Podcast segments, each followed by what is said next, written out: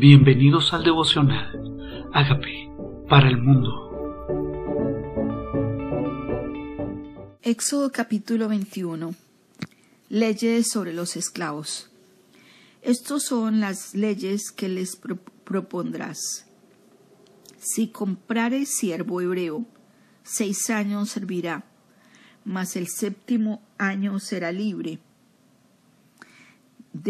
libre de balde si entró solo, solo saldrá. Si tenía mujer, saldrá él y su mujer con él. Si su amo le hubiera dado mujer y ella le hubiera dado hijos e hijas, la mujer y sus hijos serán del amo y él saldrá solo. Y si el siervo dijera, yo amo a mi señor, a mi mujer y a mis hijos, no saldré libre, entonces su amo lo llevará ante los jueces y le hará estar junto a la puerta en un poste y su amo le horadará la oreja con lesna y será su siervo para siempre. Hay unas modas donde se horadan las orejas con un círculo. Son modas que a veces las personas no entienden cuando las hacen, igual que marcarse el cuerpo, lo hacían para señalar que eran esclavos de alguien y aquí está leyes sobre esclavos. La, palabra dice que procura ser libre. No manda la esclavitud, la, la esclavitud no la promueve, pero en esa época había esclavitud. Y no quería que su hijo, siendo hebreo, su hijo, el hijo de Dios Padre, fuera esclavo de nadie. En una oración Jeremías decía, muchos señores se han enseñoreado de nosotros. A veces las personas piensan que si no se someten al Señor son libres, pero terminan esclavos de costumbres, de vicios, de hábitos, de cosas, del trabajo mismo, de las personas a las que conquista, los trabajos a los que conquista, y termina siendo esclavo y Dios no quiere que nosotros continuemos siendo esclavos, quiere darnos un día de redención, el séptimo año, el séptimo día. Este séptimo día, este séptimo año es para que yo no trabaje, sino que descanse. Si esa labor Dios la puso en mis manos para que yo la desempeñe, para que sea bendición, no es para que yo termine sujeto o esclavo de lo que Él mismo me entregó. Aquí está, su amas a tu, Señor se quedaba con este Señor. Y nosotros aceptamos el señorío de Cristo. Dios no impone el señorío sobre nosotros. Nosotros libremente nos sujetamos al Señor y cuando estamos sujetos a Él somos libres porque conocemos su verdad y su verdad no nos esclaviza, su verdad nos libera. Cuando nos sometemos a Él, su carga es ligera, es suave, su yugo es fácil, ligera es la carga. Es el yugo de someterme a la verdad. Y dice, y cuando alguno vendiere su hija por sierva, no saldrá ella como suelen salir los siervos, sino agradare a su señor, por lo cual no la tomó por esposa, se le permitirá que se rescate, y no la podrá vender al pueblo extraño cuando la desechare o sea que también tenían permiso de tomar a la sierva como esposa. Mas si la hubiera desposado con su hijo, hará con ella según la costumbre de las hijas. Si con tomare para él otra mujer, no disminuirá su alimento, ni su vestido, ni el deber conyugal. Y si ninguna de estas tres cosas hiciere, ella saldrá de gracia sin dinero. ¿Qué hacía con la sierva? Tenía que darle tres cosas. No disminuir su reacción, no disminuir su vestido y no disminuir su deber conyugal, o sea, mantener vida íntima. Si no le ofrecía estas tres cosas, recursos, vestidos y vida íntima, está hablando de sexualidad, mantener con ella una vida de pareja normal, si no le ofrecía estas tres cosas, ella podría salir de gracia, o sea, ser libre, irse sin dinero. tenía derecho a su libertad, pues cuanto su esposo, que primero la había tomado como sierva, ahora como esposo, no le estaba proveyendo lo que necesitaba. Dios nosotros nos liberta. Y cuando Dios nos liberta, nos hace libres de verdad. Dice, si Cristo os libertare, seréis verdaderamente libres. Y Dios quiere, por gracia, liberarme. Esa libertad es por gracia. Dios me libera no por mis méritos ni por ningún precio, sino por el precio que Jesucristo pagó por mí, por mi libertad. Es más, dice que nosotros éramos esclavos de nuestras pasiones y deseos. Y Señor, con el gran amor con que nos amó, nos hizo libres. También dice que nosotros ya no tenemos la potestad de las tinieblas. Las tinieblas no tienen potestad sobre mi vida, sino que yo ya fui redimida, redimido con su sangre. Redención significa liberación. Y fue su sangre la que fue pagada y la cuota y la deuda fue saldada por mi rescate para que yo no me someta más a nada que no venga de Dios, ni siquiera a vicios o a personas o a costumbres o a malos hábitos, porque Jesucristo ya me libertó. No tengo por qué hacerme esclavo de los hombres, que dice Galatas 5.1. Si Cristo os libertare, por, os libertó, ¿por qué pues os hacéis esclavos de los hombres? Y tenemos una mala concepción de sumisión y esclavitud porque Dios nos dignifica, Dios nos lava, Dios nos posiciona. Y ninguno, porque ha aprendido el término de los roles familiares, de uno es la autoridad y otro es el que sigue esa autoridad en sujeción, no significa que él se pueda enseñorear de su mujer el enseñoreamiento era una maldición del pecado de Adán y Eva. Dice tu marido, el enseñoreamiento de su marido sería sobre su mujer. Pero Cristo venció toda maldición en la cruz, o sea que el enseñoreamiento, el abuso de la autoridad, la falta de cuidado, aún en esa época sobre una esclava no era permitido. Si no la trataba bien, podía irse libre. Y dice, Dice, el que hiriere alguno, haciéndole así morir, él morirá. Mas el que no pretendiera herirlo, sino que Dios lo puso en sus manos, entonces yo te señalaré lugar al cual ha de huir. Huir. ¿Por qué? Porque esto se llama que lo mató sin intención, cuando hay una muerte sin intención. Entonces, se llaman ciudades, ciudades de asilo, ciudades donde el, fugitivo, el, el, que estaba, huía porque de pronto la familia le quería hacer daño, la familia del difunto, les llamaban ciudades refugio. Y aquí también en Estados Unidos, que hicieron las leyes basadas en este libro de la Biblia, han creado ciudades refugio. ¿Sabía usted que cuando usted y yo hemos pecado, nosotros podemos refugiarnos en el Señor porque Él quiere que vengamos a Él? Él no vino a salvar justos, sino llamar a pecadores al arrepentimiento. Y podemos nosotros también tener ese lugar de refugio donde huir cuando hemos pecado. La tendencia humana es que cuando pecamos huimos de Dios y el Señor dice, cuando ven, peques, ven a mí. Dice, si tus pecados fueren rojos como el carnesí, como la blanca lana, serán emblanquecidos. Dios no me manda a huir de Él, Dios me manda a acercarme a Él y venir con mi corazón humillado, confesando y arrepentido, y Él, que le es fiel y justo para perdonar mi pecado, me limpiará de toda maldad. Él es tu refugio. Eso no significa que si cometimos un crimen, si hicimos una falta, el mundo no nos tenga que cobrar esto. Pero delante de Dios, Él es nuestro refugio cuando venimos delante del arrepentido. Dice, pero si alguno se ensoberbeciere contra su prójimo y lo matare con alevosía, de mi altar lo quitarás para que muera. El que hiriere a su padre o a su madre morirá. Asimismo, el que robare una persona y la vendiera, o si fuere hallada en sus manos, morirá. O sea, el secuestrador arrebató una persona.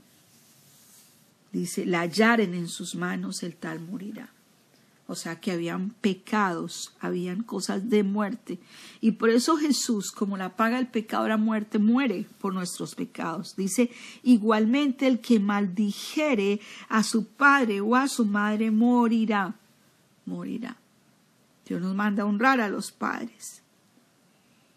Era una pena de muerte. Qué bueno que Jesús murió por nuestros pecados, porque o si no, nosotros muchos de nosotros ya tendríamos que haber muerto por nuestro pecado. Además, si algunos riñeren y uno hiriere a su prójimo con piedra o con el puño, y éste no muriere, pero cayere en cama, si se levantare y anduviere fuera sobre su báculo, entonces será absuelto el que lo hirió, solamente le satisfará por lo que estuvo sin trabajar y hará que lo curen. Dios está enseñándonos cómo hacer justicia, porque Dios es justo. Ahí está, hará que lo curen. Hará que lo curen. No murió, pues esta persona no es convicta de muerte. Y si alguno hiriere a su siervo o a su sierva con palo y muriere bajo su mano, será castigado. Mas si sobreviviere por un día o dos, no será castigado porque es de su propiedad. Qué bueno es que esto ya se acabó, qué bueno que la esclavitud ya no existe, porque nosotros somos de la propiedad del Señor, somos, le pertenecemos, ahora somos sus hijos, Él nos pagó por precio, dice, nos compró por precio, dice 1 Corintios 6, 19 y 20, dice, glorificad pues a Dios con vuestro cuerpo y vuestro espíritu, los cuales son de Dios, somos de su propiedad, vivimos para glorificarle. Si algunos riñeren, hirieren a mujer embarazada y esta abortare por sin haber pero sin haber muerte, serán penados conforme a lo que les impusiere el marido de la mujer y juzgaren los jueces.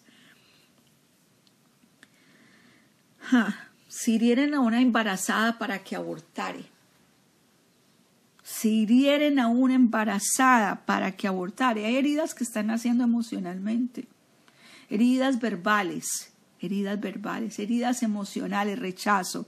La sociedad está rechazando a las embarazadas y las hacen arrinconar de tal manera que las hieren, las rechazan.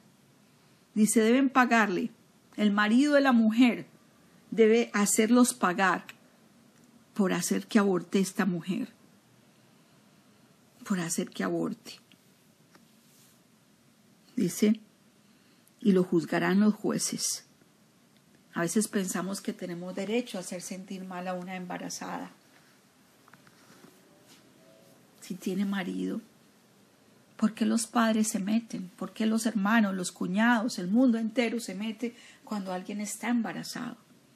No es de Dios. Y si, y si hubiere muerte, entonces pagarás vida por vida, ojo por ojo, diente por diente, mano por mano, pie por pie, quemadura por quemadura, quemadura, herida por herida, golpe con golpe.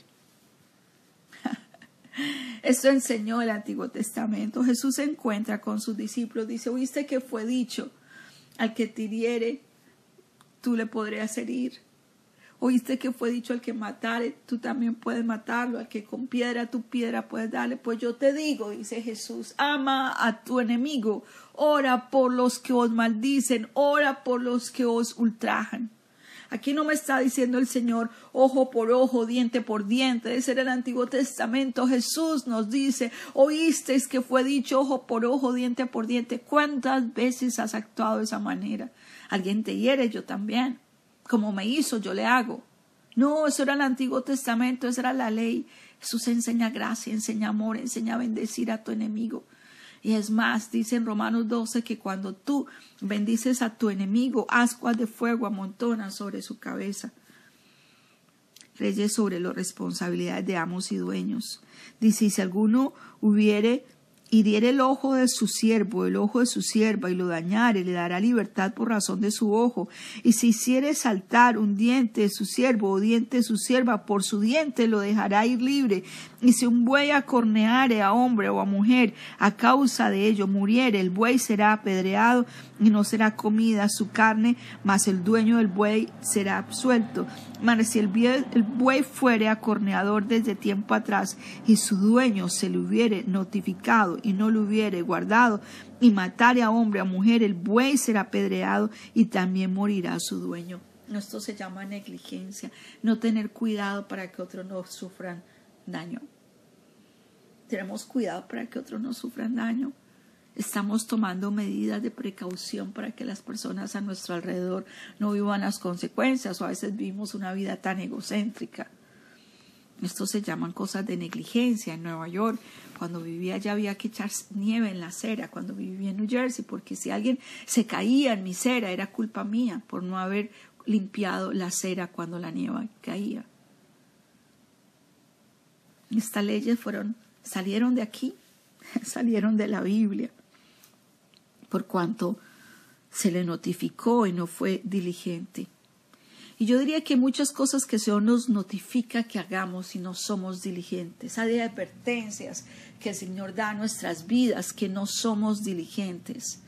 Hay cosas que Dios quiere que yo haga y viva y cada día que me advierte que haga y no soy diligente.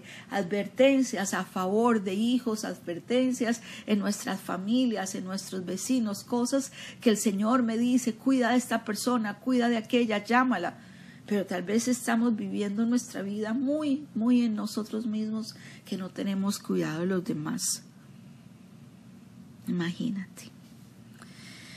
Dice, y le fuera impuesto precio de rescate, dice, y si le fuera impuesto precio de rescate, entonces dará por el rescate la persona por cuanto le fue impuesto, haya acomeado a su hijo acorneado a su hijo o haya corneado a su hijo conforme a este juicio será con él. Y si el buey acorneare a su siervo o a su sierva, pagará a su dueño treinta ciclos de plata y el buey será apedreado.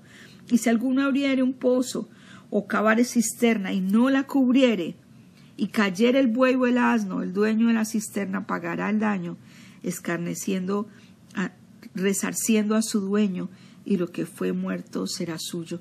Y si el buey da alguno y, y si el buey de alguno hiciere al buey de su prójimo, de modo que muriera, entonces venderán el buey del vivo y partirán el dinero de él y también partirán el buey muerto.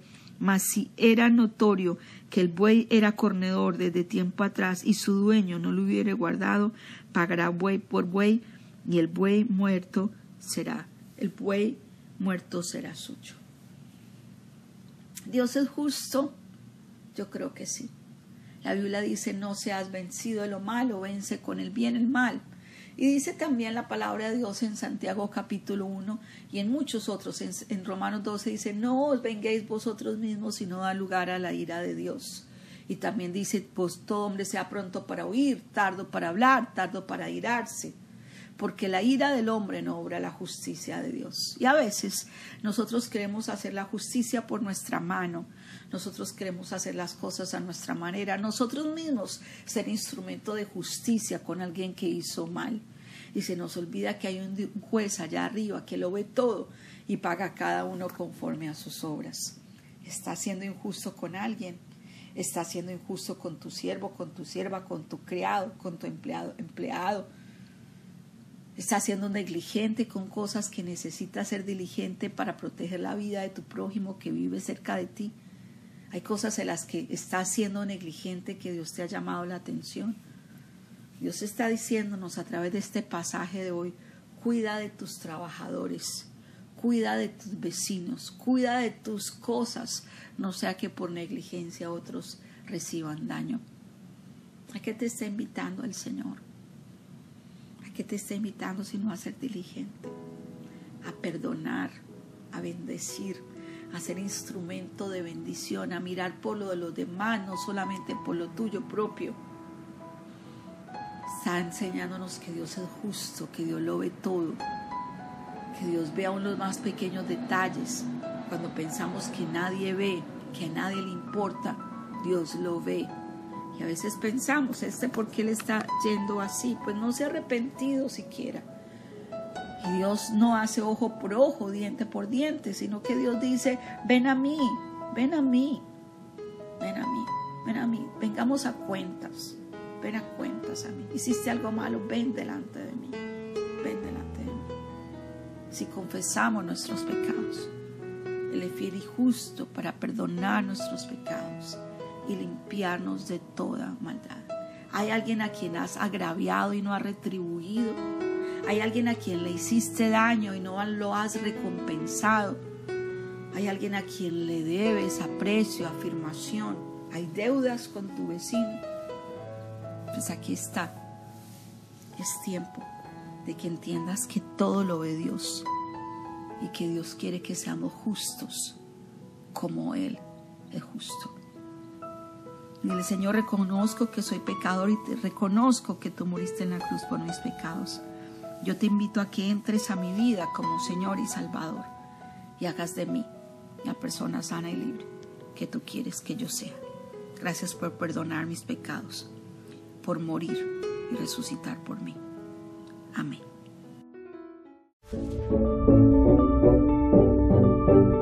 Amigos, queremos que usted sea parte de esta obra que estamos haciendo a través de Agape para el Mundo y que este mensaje de Jesús llegue hasta la última de la tierra.